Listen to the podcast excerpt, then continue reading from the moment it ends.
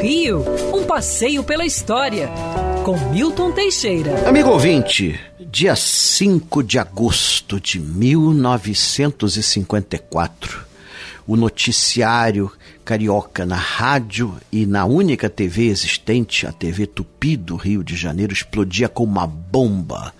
Houve um atentado à bala contra o jornalista Carlos Lacerda. Carlos Lacerda era um combatente vigoroso do governo Vargas, denunciando as mamatas, maracutaias e roubalheiras que ocorriam no governo.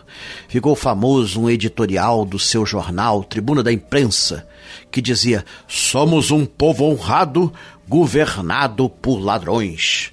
Nossa, ainda bem que isso aconteceu há mais de 60 anos, o Brasil mudou muito de lá para cá. Carlos Lacerda, quando chegava em sua residência na Rua Toneleiros, no edifício Albervânia, é, foi atacado por dois homens armados que dispararam contra ele. Feriram-no no pé e o outro tiro matou o seu guarda-costas e amigo Major Rubens Florentino Vaz da Aeronáutica. Como houve a morte de um oficial da Aeronáutica, a Aeronáutica tomou a frente das investigações.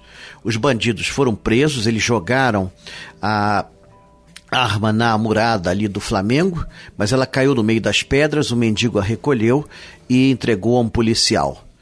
E foi possível depois prender esses dois bandidos, chegou-se ao chefe da guarda pessoal do presidente Vargas e 19 dias após o fatídico 5 de agosto, Getúlio Vargas se matava com um tiro no coração.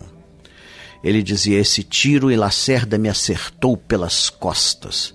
Até hoje há um mistério de quem mandou fazer esse atentado. É óbvio que não foi Getúlio, mas foi gente ligada a ele.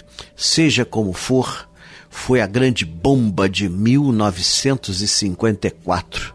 Nossa, e repercutiu durante muito tempo como o atentado da rua Toneleiro. Está lá o edifício Albervânia, hoje tombado pela municipalidade, e ele já foi até usado para filmagens, novelas, como um marco da história política brasileira. Quer ouvir essa coluna novamente? É só procurar nas plataformas de streaming de áudio.